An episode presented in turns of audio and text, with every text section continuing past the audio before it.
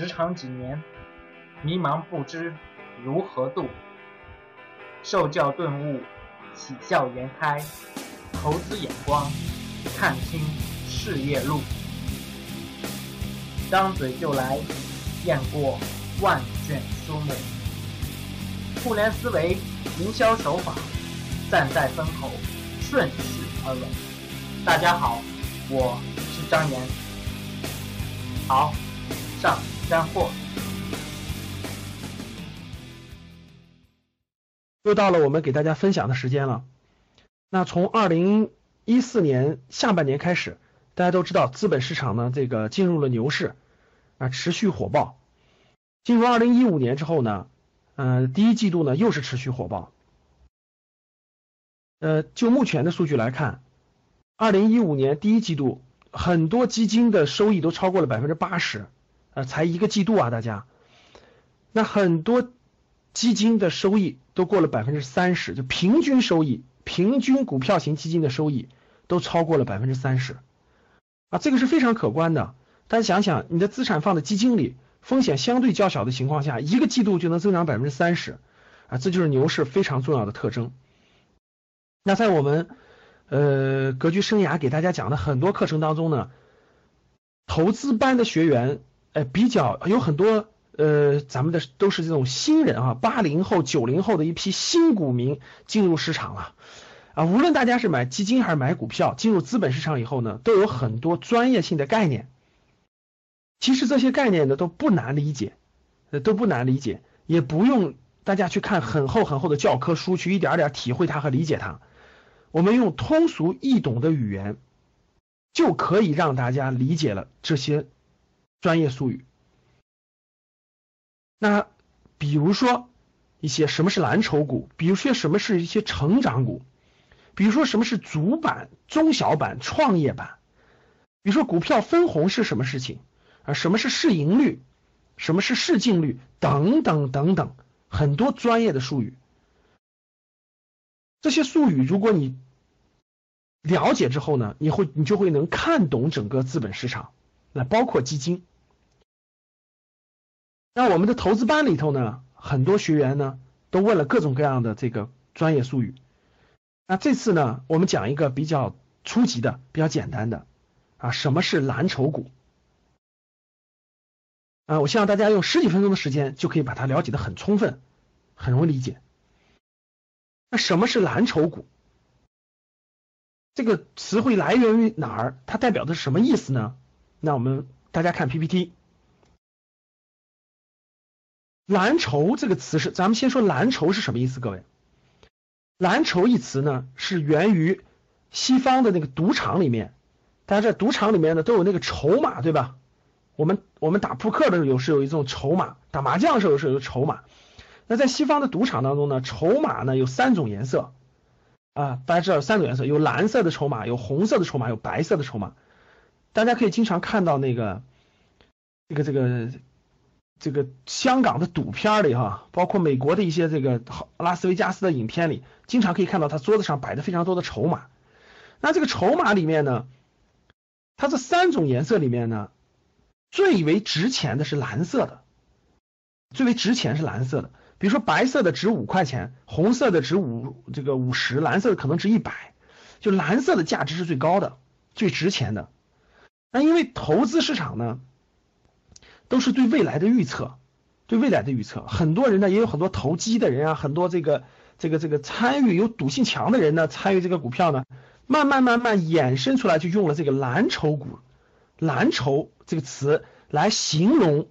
股市当中，就整个资本市场当中，某些公司的股票就叫做了蓝筹股。所以，第一，大家先知道什么是蓝筹。第二呢，就是蓝筹股是指什么呢？蓝筹股呢，是指整个在资本市场当中现金流非常好的，啊，分红比较好的，经营的业绩也较好，也比较稳定的。啊，具有比较稳定且较高的现金股利的，这里面插一句，各位，那在资本市场当中呢，好公司是每年都分红的，啊，每年都分红，它的股票是每年分红，就跟我们把钱存的那个银行存成定期或活期有利息是一个道理的。那大家都看过一些电视剧啊，比如说《乔家大院》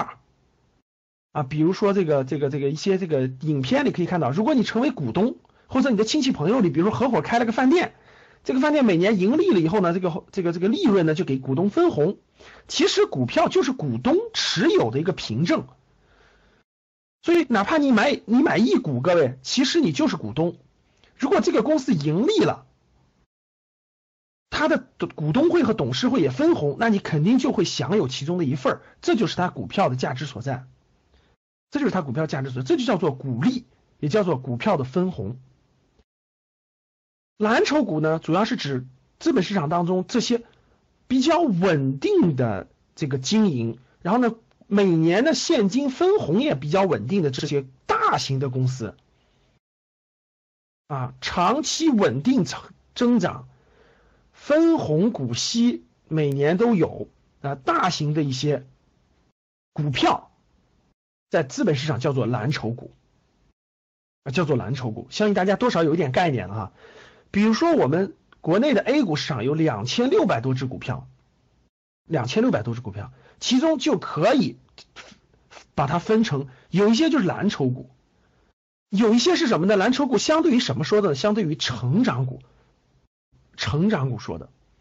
所以讲到这儿，可能大家就好理解了，就好理解了啊。蓝筹股就是业绩比较稳定，有合理的增长，每年有很好的现金分红的大型的一些这个公司。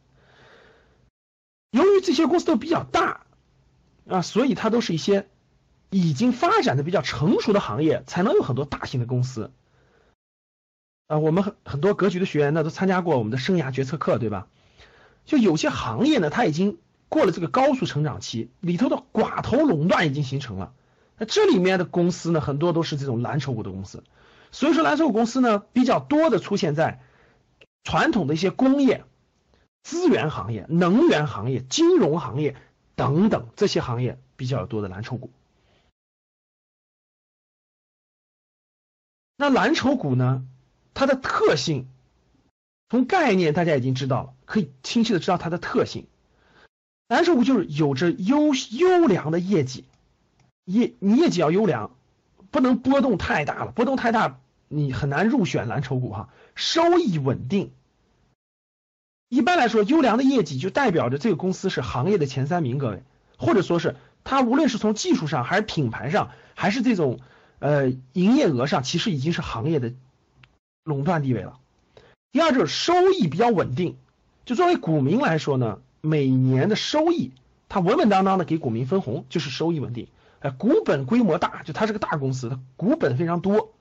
规模特别大，动辄就上，现在都是上千亿的公司了哈，上千亿，甚至工商银行能上万亿。以前的小的时候肯定是几，比如说一百年前的几十亿就是大公司了，再往后。几百亿就是大公司了，现在都几千亿的大公司了啊，然后红利比较优厚，大家看到了啊，股价走势比较稳健，就它它的上下波动呢也波动，特别是随着整个资本市场的牛市和熊市上下波动，但是它的波动呢没有那么剧烈啊，没有那么剧烈，不像我们的这个有些股票哈，直接涨叉叉叉涨到天上去了，然后跌跌跌跌到地下去了，哎，没有这么相对来说没有这么剧烈，因为它盘子比较大。市场形象比较好，什么叫做市场形象比较好呢？市场形象好的意思就是，这种公司呢，这个普通股民、大众股民对于它的持有那个股民数量也比较多啊，每年业绩也稳定等等，就形成了比较好的市场形象。那这个蓝筹股呢有几个特性哈，其中第一个就是它它在不同的时期它的表现相对还可以，比如在萧条时期的时候。经济萧条时期的时候，这种公司呢，因为它比较稳定了，占据了行业的龙头地位，所以它能够制定出呢，保证公司发展的计划与措施。就在萧条时期呢，它比较能抗风险；在繁荣时期呢，繁荣时期公司经济形势非常好，这样的公司呢，能够发挥出最大的能力，创造利润，它的利润会会那个大幅度的增长，因为它已经布局完成，卡位比较好。在通胀时期，就在整个这个这个通胀时期呢，公司的实际盈余能力保持不变或还有所增加，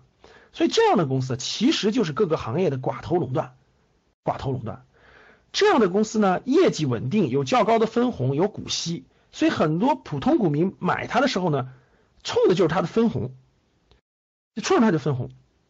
啊。最典型的，给大家举几个这个例子，比如说工商银行，工商银行现在啊，咱们现在讲这个课是二零一五年的四月份了，它每年的分红其实都将近百分之五，它市值一万两千亿，它每年分红百分之五，大家想想，现在你把钱存的银行。其实你一年的利息定期利率也就百分之三左右，而这个公司每年的分红都到百分之五，啊，招商银行有这个分红平均能达到百分之六点多，这就是非常好的蓝筹。你不求它股价上涨，你每年分红都是个很高的收益，这就是蓝筹股的一个重大的一个特征啊。那蓝筹股呢又有分类，第一类叫做一线蓝筹。一线蓝筹什么意思呢？一线蓝筹一般来讲，公认的一线蓝筹就是指这个在整个资本市场当中业绩稳定、流通盘和总股本较大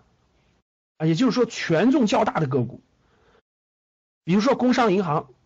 啊，比如说中石化，比如说中石油，比如说贵州茅台，比如说招商银行、民生银行这种市值都是几千亿的，比如说万科，房地产的老大，市值一千多亿。那这样的公司呢，一般来说呢，它这个盘子大，股价比较低，因为它股份多，大家知道股价比较低，群众基础好，就买的人多。一般这种股票的上涨呢，基本上都可以带来这种指数的上上下的波动，呃，它上涨指数就上涨，牵一发而动全身。啊，这类股票有，其实能数得出来，各位啊，有很多是央企，也有很多是大的这个这个这个民企，主要集中在。你大家像这种刚才说过，除了工商、工行啊、中国石油等等的，比如说类似于这种呃招商银行、民生银行、平安银行、兴业银行、浦发银行，比如说酒里面的茅台、五粮液，比如说这个地产里面的万科、保利、招商地产啊，比如说呃那个煤、那个钢铁、煤炭里面的一些大型的企业啊，这些都算，这些都可以算作整个的蓝一线蓝筹。那一线蓝筹呢？一般来说呢，它在牛市当中的时候呢，是最后启动的爆发性，因为它大；在熊市的时候呢，一般都是它是跌到了比较底部，基本上很多市盈率都可以破一，都可以破一。比如说咱们航空里面的中国国航，在航空里面的国航，整个在一四年九月份的时候，它市净率都破一了，就它的市值还不如它净资产多啊，这就是一个基本是一个熊熊市到底，牛市要启动的信号。啊，我就是从国航的这个整个它的估值的这个这个这个市净率达到了零点九几这个地方判断出来，整个牛市启动的啊，所以蓝筹股是整个股市的风向标的作用。那第二类就叫做二线蓝筹，二线蓝筹呢，指的是它在市无论是在市值，就整个公司的市值，还是它的行业地位上。以及知名度上，它比刚才我们说的那一批一线蓝筹呢，要稍微逊色一些，稍微逊色一些。但是相对于一线蓝筹说的啊，不是相对于普通成长股说的。比如说张裕，大家看张裕葡萄酒，它属于酒里的，也是大企业，几百亿市值，但是它比不过茅台，比不过五粮液，对不对？啊，比如说医药里头，云南白药等等的。啊，比如说这种它的规模方面，比如家用电器的规模比不过金融，比不过能源，比不过那更大的，对吧？比如说格力电器现在上千亿的，对吧？海尔、美的，就在资本市场上它的份额还是比较大的，啊，市值也比较大。比如说大家知道机械里边的三一重工、葛洲坝等等，中联重科这些这些都属于是二线蓝筹。二线蓝筹，其实呢，这些公司啊，有时候。这个没有标准答案，各位，哎，你说这个公司就一定属于一线蓝筹吗？那个公司就一定属于二线蓝筹吗？不是，啊，其实它的划分呢是大家就是这种应该叫做是概率上的划分，不是那么严格意义的。啊，有些人也把比如说格力电器放在一线蓝筹里，有些人把它放到二线蓝筹里，这个不重要，重要的是大家知道这个概念，有的是一线蓝筹，有的二线蓝筹，他们对整个整个大盘或者市值的场的影响是不一样的。啊，不一样的，他们其实也都是龙头企业啊，但是他们都可以叫做蓝筹股相对于成长股来说，他们都可以叫做蓝筹股，都可以叫做蓝筹股啊，这是二线蓝筹，二线蓝筹。那这个蓝筹股的重要的特征怎么判断呢？我觉得有几个特征大家要知道，只要知道这几个特征，你就能知道谁是蓝筹股，谁不是蓝筹股。第一个，小盘股肯定不是蓝筹股，比如创业板里头，大家知道创业板三零零开头的，那就不是都不是蓝筹股，因为它最大的市值也就几百亿，虽然到几百亿，但是它。还不到那个蓝筹的地步，所以小盘股肯定不是蓝筹股啊，它无法起到对整个资本、整个这个股市这个影响的地步。第二个就是大型公司的股票一定不一定是蓝筹股，但是蓝筹股却一定是大型公司的股票，这点大家明白？就一个公司很大，但它不一定是蓝筹股，为什么？它业绩可能不稳定，它分红可能不好，它可能是亏损的，等等等等都可能。比如说很多煤炭。啊，很多钢铁可能它很大，但是它不一定是蓝筹股，有没有这样的？有，波动性大，它不稳定，它分红不好，这这些公司也是大公司，但它不是蓝筹股，而蓝筹股一定是大公司，所以大家明白，蓝筹股一定是大公司里面业绩稳定、增长优异的这种股，呃，分红稳定、持续稳定的这种股票。蓝筹股不是资产重组股啊，蓝筹股是大公司，它一般在一个行业里都是寡头垄断地位，所以它不会经常资产重组的，它资产太庞大了，各位资产，大家知道这个这个里头稍微解释一下什么叫资产重组股啊？等以后有机会我们单独详细讲一下这个模块。资产重组股就是大家知道借壳上市，就有些公司本来是做药的，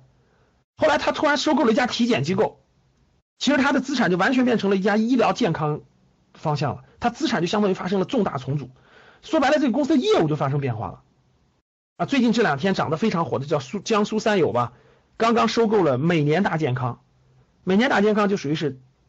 健康体检里的前三名，所以它股票连连涨停，这就叫做资产重组。资产重组股不是蓝筹股，蓝筹股是在某个领域当中经营的非常稳健的啊，频繁这种资产重组的不是蓝筹股。还有一个指标是什么呢？蓝筹股不会是多元化经营的公司。因为蓝筹股不会是对，蓝蓝筹股都是在某个领域当中做的非常扎实、非常稳健。比如说美国的麦当劳、肯德基，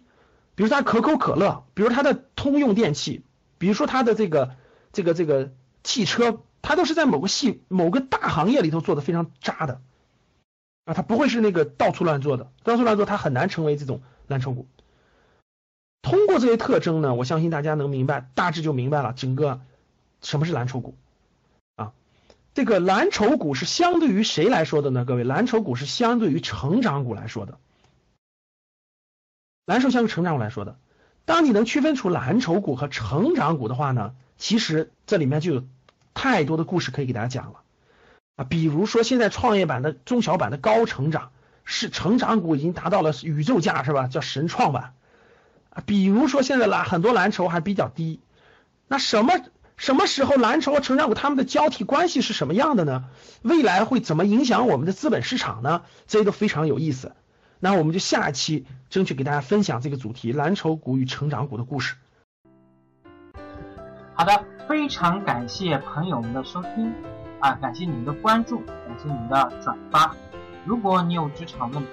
或者说是如果你有这个投资理财相关的问题，或者你想对此有所了解。或者你对我们格局生涯比较好奇，对张岩老师这边呃所讲到的内容比较好奇，那么欢迎你通过以下方式哎来和我交流。哎，我的微信呢是九八四三零幺七八八，我的 QQ 呢是一九零一七零八九五七啊，当然我还有手机号，手机号是幺五三幺三零八六八五零。